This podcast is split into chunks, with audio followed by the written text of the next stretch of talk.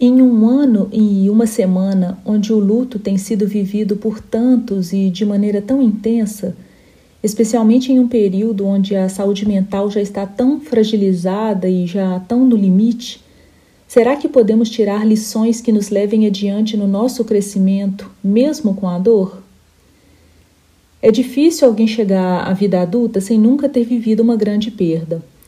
No meu caso, a minha primeira grande perda humana, depois da perda das minhas duas primeiras cachorrinhas, e quem me conhece sabe que eu não diferencio humanos de pets no quesito dor da perda, a minha primeira grande perda chegou na minha vida quando eu estava prestes a completar meus 30 anos. E foi de cara uma profunda e traumática perda que revolucionou toda a minha vida a partir dali. É, Para quem me conhece há pouco tempo e ainda não escutou essa história, eu, eu fiquei viúva bem jovem, eu estava noiva e eu é, perdi o meu noivo né, menos de dois meses depois é, dele me propor casamento. Ele se chamava José Ricardo, ele completaria 42 anos em poucos dias e ele precisou fazer uma cirurgia para retirada de um nódulo localizado na base do cerebelo que é a parte posterior da cabeça, que há alguns meses vinha provocando muita tontura e muita hum, falta de equilíbrio nele. A cirurgia dele foi super bem sucedida. É, esse nódulo foi comprovado é, benigno na biópsia. Eu cheguei a visitá-lo no dia seguinte, é, desperto, já se recuperando bem da, da cirurgia, mas Horas depois que eu visitei, por uma negligência absurda da equipe do CTI do hospital onde ele estava internado, o, o dreno da cirurgia dele entupiu, a pressão intracraniana dele foi nas nuvens, nas alturas, e ele sofreu um edema muito grande e veio a óbito por morte cerebral. Naqueles dois meses que antecederam todos esses fatos, é, a gente só tinha um assunto, obviamente, os planos para essa vida que a gente construiria juntos. A gente pesquisava os lugares onde a gente gostaria de morar, é, conversávamos sobre como a gente gostaria de celebrar essa união, quando que a gente teria filhos, a gente já tinha até possíveis nomes para esses filhos. E todo o meu futuro, naquele momento, parecia é, escrito, né? E estava totalmente atrelado ao dele naquele naquele momento, naquele contexto. A morte do Ricardo, ela me deu uma folha em branco. Foi como se eu tivesse ganhado uma folha em branco, né, da vida, onde eu poderia desenhar tudo o que eu quisesse para a minha vida a partir dali. Só que eu não fazia ideia do que, que eu poderia colocar no papel. O meu processo de transformação, ele foi bem lento, mais lento do que de muita gente que eu conheço. É, ele foi muito profundo, mas ele foi muito positivo também. alguns anos, é, a convite da ex-editora-chefe do projeto Draft, que é um portal de notícias bem grande, né, bem conhecido, eu contei como essa história me transformou em um artigo que depois foi parar num livro que foi um livro, uma coletânea com, com os textos de maior impacto da história do portal. E desde então, por causa desse texto, muitas e muitas pessoas, a maior parte delas mulheres, eh, me descobrem nas redes sociais e me escrevem em momentos de muita dor, eh, me pedindo ajuda, porque elas estão vivendo histórias muito parecidas à minha eh, naquele momento né, que elas me escrevem. E eu sempre faço questão de conversar, de dar atenção e confortar da melhor forma que eu puder é, para ajudar é, aqueles corações que estão ali em carne viva. Porque, embora eu tenha tido muitos anjos à minha volta que me ajudaram a, a ficar de pé e a me reencontrar com o caminho da luz no meio do pior momento da minha vida, é muito diferente você escutar palavras de conforto e de esperança da boca de quem já viveu a mesma dor. Então, por isso, eu sou muito grata pela confiança que elas depositam em mim. E eu decidi gravar esse episódio é, numa semana que alguns gatilhos me fizeram reviver o desencarne do Ricardo, por conta da passagem do ator Paulo Gustavo. Além dos nomes duplos é, que os dois compartilhavam, É, eles se pareciam muito fisicamente. Quem conheceu o Ricardo sabe o tanto que ele, que ele lembrava é, Paulo Gustavo. Eles tinham a mesma idade, que é inclusive a idade que eu estou agora. É, os dois tinham muita a mesma sede de viver, né? aquele desejo muito forte de fazer várias coisas. É, ambos tiveram morte cerebral e ambos foram cremados. É, então, mesmo tendo passado mais de uma década, o Ricardo faleceu há 13 anos completos em 2021, foi inevitável para mim olhar para o Thales, é, Thales Bretas, marido do Paulo Gustavo, e não reviver um pouquinho toda aquela dor, mesmo sabendo todo o aprendizado e o meu crescimento que veio depois daquilo. E eu quero dedicar esse episódio a todas essas pessoas, ao Ricardo, ao Paulo, ao Thales, é, aos meus sogros, meus ex-sogros, às pessoas que me escrevem precisando de acolhimento e conforto, é, e também a todas as famílias que estão vivendo o luto nesse ano tão difícil, especialmente para nós, brasileiros. Será que é possível superar essa dor e crescer com ela, mesmo quando tudo parece uma escuridão sem fim?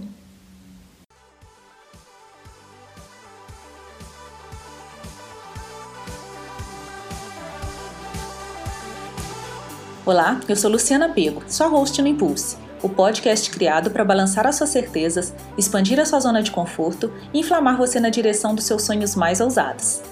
Obrigada pela sua presença neste episódio. Muitas novidades incríveis estão a caminho e será uma honra poder contar com a sua companhia por aqui. Se você é usuário Apple, vá ao iTunes, assine o podcast e deixe seu comentário. Além do iTunes, o Impulse também está disponível no Deezer, no Spotify e no Stitcher.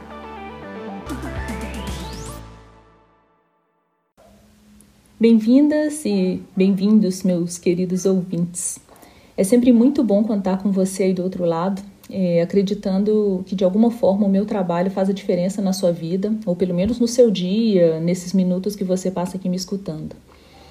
Enquanto eu escrevia o roteiro desse episódio, e agora aqui mesmo, buscando as palavras certas para falar de um assunto tão delicado, eu ainda fico me perguntando se eu fiz bem em mexer nessa cicatriz mas eu tenho certeza de que a minha intenção é estender a mão para quem precisa desse carinho. Então eu, eu decidi seguir em frente. É, como eu passei uma infância e uma adolescência muito doente, eu sempre é, tive muito medo de morrer. Era uma, um pânico. Qualquer coisa legal que se aproximasse de mim, eu pensava: pronto, depois disso eu vou morrer.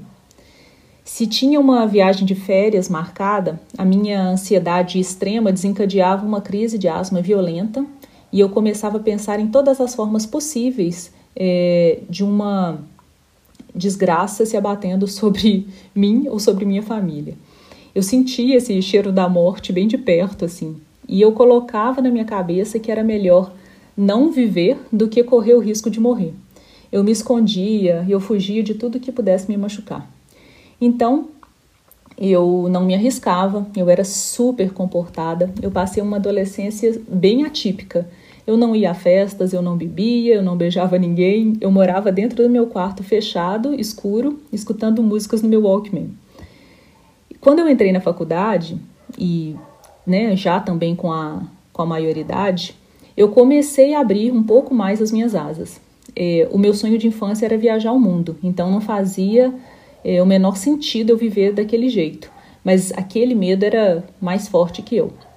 Até que eu comecei a namorar o Ricardo, que foi alguns meses depois de sair da universidade. O Ricardo ele era atleta, ele era mergulhador, ele me ensinou a amar a liberdade sobre duas rodas de uma moto. E ele também queria muito conhecer o mundo e foi a primeira pessoa e talvez a pessoa que mais me incentivou até hoje a realizar esse sonho grande. Talvez pela nossa grande diferença de idade, ele era 12 anos mais velho que eu, ele de alguma forma achava que já não poderia se jogar tanto na vida, mas ele me apoiava a fazer tudo o que eu queria para que eu não me arrependesse do que eu não vivi. E aí, do dia para a noite, ele já não estava ali, né, fisicamente do meu lado, me, me incentivando. Quando todos os nossos sonhos compartilhados via, viraram poeira diante dos meus olhos, eu é, não sabia muito o que fazer, né? Comecei a, a pensar o que, que eu faria da minha vida a partir daquele ponto. e eu descobri que só tinha restado uma coisa é, em mim naquele momento, para aquele contexto que eu estava, que era esse meu sonho grande e que ele incentivava mais que tudo para que eu realizasse. E, e, era um sonho que eu ainda poderia fazer mesmo sem ele, que era esse é, cair na estrada, né, de conhecer, viajar, conhecer outro, outros países, outros lugares e tal. E dez meses depois da passagem dele, eu estava desembarcando na cidade do México, na minha primeira viagem internacional para morar e trabalhar, vivendo a experiência mais mágica e fascinante da minha vida, que fez de mim mexicana de coração e que foi fundamental na pessoa que eu me tornei. Mas calma, que nem tudo é tão simples assim e até chegar nesse ponto muita coisa aconteceu. Eu e o Ricardo, a gente tinha falado já é, sobre a morte algumas vezes. E uma das coisas que ele mais se irritava era o apego que as pessoas tinham com os entes que partiam. Ele era uma pessoa extremamente generosa e desapegada e ele achava que aquilo de alguma forma era ruim para a pessoa né, que, que partiu. Ele não gostava de pessoas que guardavam coisas dos mortos. Ele tinha uma, uma grande, um grande incômodo com isso. Então, é, quando eu me dei conta que já não havia o que ser feito, a não ser encarar aquela, aquela dor, né, encarar o fato, a verdade nua e crua, é, foi nisso que eu me agarrei, nessa, nessas conversas que a gente tinha. Então, mesmo com muita dor, eu decidi voltar a trabalhar e a estudar, assim, logo em seguida, tipo, no primeiro dia útil depois do velório dele porque eu sabia que, que a minha cabeça vazia não ia dar em nada que presta. Né? Eu, eu, eu tinha que ocupar todo o tempo e todo o espaço vazio da minha cabeça. Então eu me ocupei da forma que eu consegui. Eu já eu trabalhava no governo nessa época, o dia inteiro, trabalhava duas vezes por semana à noite numa ONG que eu fazia parte. Eu também estudava duas vezes por semana, é, também à noite, nas outras duas noites. E em todo o tempo li livre que eu tinha, eu via filmes, eu lia, é, e eu ainda pude contar com muitos amigos maravilhosos que me acolheram e que me levavam para fazer coisas é, para me distrair, né? Para um passeio, para uma conversa, para sair para comer alguma coisa. Então tive muita, muito apoio dos meus amigos. É, de uma forma sem, sem rótulos, que eu não tenho uma religião específica, eu eu acredito muito na continuidade da vida e da consciência no plano espiritual. Então, é, uma das coisas, talvez a coisa mais fundamental para mim naquele momento, foi é, pensar o seguinte: se a vida e a, a consciência continuam no plano espiritual, é, eu, ficava, eu pensava assim: se para mim que perdi uma pessoa, uma pessoa só, estava sendo tão difícil, como é que seria a dor de quem parte, né, que é arrancado não só do corpo físico de uma maneira brusca, é, mas também do convívio de todos aqueles que essa pessoa ama de uma só vez, né? Quando a gente perde alguém, a gente perde uma pessoa, mas a pessoa que vai embora, ela perde todo mundo ao mesmo tempo. Ela deixa todo mundo para trás. Se a consciência segue viva no plano espiritual, que é o que eu acredito, é, essa pessoa perde como se tivesse, né? É, é a tragédia inversa, ela perde todo mundo de uma só vez. Então, eu ficava pensando nisso dia e noite, eu ficava pensando no tamanho da dor desses espíritos é, com esse sofrimento, né, do desencarne, que não é, não, com certeza não é uma coisa fácil. Então, eu escolhi não ser mais um peso ou mais uma preocupação para ele. Eu não queria é, saber que ele estivesse sofrendo e ainda por cima preocupado comigo. Então isso me me tirou daqui, né, da, me tirava da cama. Eu me esforçava. Nunca foi fácil, sempre foi doído, sempre foi arrastado, mas eu refazia essa escolha de sair da cama e de viver todas as manhãs. Era uma coisa que eu precisava reafirmar, porque não era fácil. E eu sei que eu contei com muita ajuda do plano espiritual, contei com a ajuda da minha família, dos meus amigos, com a ajuda da minha da minha ex-sogra, da mãe dele, que se tornou uma das minhas melhores amigas até hoje, né? A, a força de uma fortalecia a outra. E, Eu recorri também na época à acupuntura, que é sempre a minha primeira escolha quando eu sinto que eu preciso me estabilizar. E a morte do Ricardo, ela me trouxe uma urgência de viver muito grande. Ela me lembrou da minha fragilidade, do valor que a gente tem que dar é, a cada dia e a cada oportunidade da gente realizar os nossos sonhos. O medo que eu tinha na minha adolescência, ele foi substituído por uma força, é, por uma coragem e uma sede de viver que eu até então eu não conhecia em mim. É, eu né, já tinha me transformado, eu não me reconhecia naquela pessoa sedenta e forte. Então, a partir dali, eu passei a me jogar de cabeça em tudo. Eu fui para o outro extremo. Eu sou hoje uma pessoa 100% movida à paixão, porque o meu maior medo passou a ser viver uma vida vazia, sem histórias para contar. É, tem uma fábula que eu gosto muito, que conta de um mestre que, que disse para o seu discípulo que dentro de nós existem, habitam dois lobos, o lobo bom e o lobo mau, e que ambos estão constantemente guerreando para ter o controle sobre nós. E então o discípulo questiona né, o mestre é, e pergunta para ele: mas se eles estão sempre guerreando, quem que vence a batalha? E o mestre responde para ele: aquele que você alimenta. Então, é, escolher a luz e, e a coragem todos os dias não é simples, mas só a gente pode fazer isso. E nós temos o poder de fazer essa escolha, porque isso está diretamente relacionado com a pessoa que queremos nos tornar. A morte do, do Ricardo, ela me ensinou a, a amar imensamente é, e intensamente, é, a viver também dessa forma plena, aberta, a, a erguer a minha voz e a falar tudo que, que né, tudo que grita dentro de mim, a lutar pelas coisas que eu acredito. Me ensinou a dizer não, me ajudou a enxergar o que, que era meu e o que, que eram projeções externas é, para a minha vida.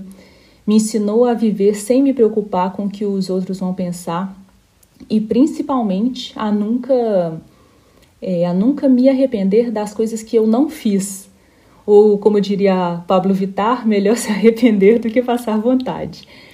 Mas, brincadeiras à parte, é, de uma forma bem louca, a morte do Ricardo ela me deu uma, uma nova vida de presente, como se eu tivesse passado a viver pelos dois. E eu sei que o luto bate diferente em cada pessoa, que, que a dinâmica das relações é muito diferente e que a morte afeta a vida das pessoas de forma diferente também. Mas o que eu desejo a todas as pessoas é que elas não esperem passar por algo assim para ter essa sede, essa consciência de que o que a gente leva da vida são só as nossas experiências e o legado que a gente deixa para trás. Hoje, falando nessa coisa do que a gente deixa para trás, eu li um texto de uma conhecida que perdeu várias pessoas recentemente e ela falou que depois da morte do seu irmão, que foi a última delas, que ela decidiu passar o ano de 2020 se preparando para morrer, literalmente. E o que, que isso significa na prática? Ela passou o ano resolvendo pendências diversas, especialmente pendências burocráticas, é, pagando dívidas, atualizando o seguro de vida, compartilhando os seus desejos, fazendo testamento, para que, caso algo aconteça com ela, que ela não deixe para trás um monte de problemas para outras pessoas resolverem. Porque ela tinha passado isso com a morte do pai dela, com a morte do sogro dela, né? As pessoas foram embora e deixaram um monte de problema para resolver. Então ela quis se antecipar e resolver tudo para não deixar problema para ninguém. E ela falou que agora, em 2021, ela está pronta para comer, para viver. Ela agora já resolveu tudo que ela precisava resolver para ficar pronta para morrer. Então agora ela está pronta para viver é, uma vida como ela nunca viveu, de uma forma plena, uma, de uma forma leve e que a vida dela depois da pandemia vai ser muito mais intensa. E eu fiquei fascinada com esse texto dela, porque essa reflexão dela vem de encontro a muitas coisas que eu tenho pensado para minha vida, muitas mudanças que eu estou desenhando para minha vida, porque eu estou nesse mesmo movimento de viver o momento presente de uma forma inteira, de uma forma minimalista, colecionando experiências maravilhosas e aproveitando cada segundo com aqueles que eu amo e fazendo é, tudo aquilo que me faz sentir viva. E eu sei que muita gente está agora, né, no meio desse processo de luto. E nessa fase é muito difícil a gente ter vontade de viver mesmo. Eu entendo demais esse sentimento. Mas se esse é o seu caso, é, lembra sempre que está nas suas mãos mudar essa frequência, né? De parar de alimentar o lobo das sombras e começar a alimentar o lobo da luz.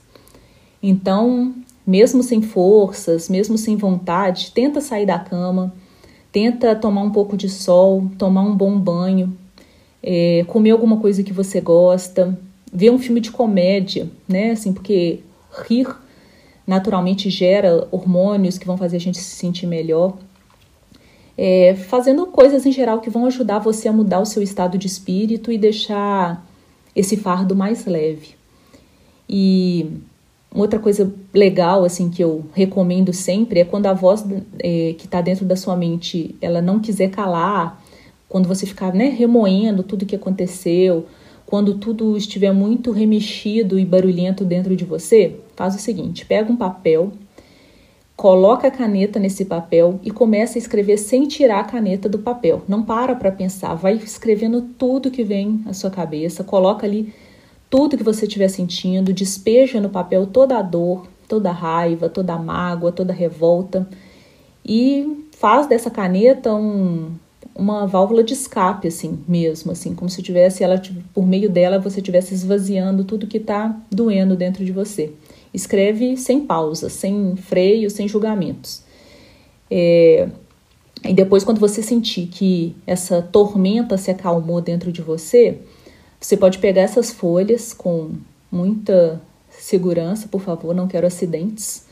É, você pega essas folhas, queima essas folhas coloca dentro né, de um potinho de cerâmica, dentro de uma latinha, num lugar aberto, sem perigo de incêndio, queima essas folhas e sopra essas cinzas no vento. Deixa ir embora tudo aquilo que você colocou no papel, que que que está te adoecendo, que está te enfraquecendo. A gente pode ressignificar as nossas perdas de uma forma bonita. É, nós podemos escolher não definhar e seguir em frente, vivendo plenamente e honrando aquelas pessoas que a gente perdeu, para que eles não se sintam culpados ou responsáveis é, por essa miséria que a gente se colocou, né? Então, é, ele já tem que lidar com muitas coisas, com certeza, nesse outro plano, coisas que eles precisam aprender e resolver também. Então, lembra disso para que né, você consiga cuidar de si, se colocar de pé de novo, para não ser mais uma preocupação para quem está do outro lado. O quanto você vai crescer e em que direção você vai caminhar, isso é uma escolha sua. Depende do quanto você vai se abrir para a vida. E, e eu desejo de coração que você consiga se reerguer rápido, porque nenhum de nós tem ideia dos desígnios divinos, mas a gente sabe que o nosso tempo aqui nessa existência é finito e que cada minuto importa. Então, não desperdice né, os seus minutos, o seu tempo. E assim eu encerro esse episódio, mais um episódio bastante, bastante pessoal, é, porque eu escolhi compartilhar com você os meus aprendizados e as minhas experiências. É, toda vez que eu achar que eles podem ajudar você que está aí do outro lado de alguma forma. Eu sei que cada um tem sua história, seus aprendizados, as suas experiências. Até gostaria de saber um pouco se você aprendeu com as suas perdas coisas diferentes dessas que você compartilhe comigo. É, eu sou sempre muito agradecida pela sua presença aí do outro lado, você já sabe. Então, se você quiser mandar compartilhar suas experiências, quiser mandar perguntas, quiser sugerir pauta, pedir ajuda, que, né, quem sabe, qualquer coisa, é, você pode me seguir nas redes sociais, me mandar um DM, uma mensagem privada, que eu farei o possível para atender. Para quem ainda não sabe, nas redes sociais, qualquer uma delas, o meu perfil é IM Luciana Pego, AM Luciana Pego. Então aproveita e me segue lá e compartilhe esse episódio nas suas redes também, para que mais pessoas me conheçam, conheçam o meu trabalho e aproveitem né, esse conteúdo. Eh, muchas gracias, chicos. Se les quiere mucho. Hasta la próxima semana.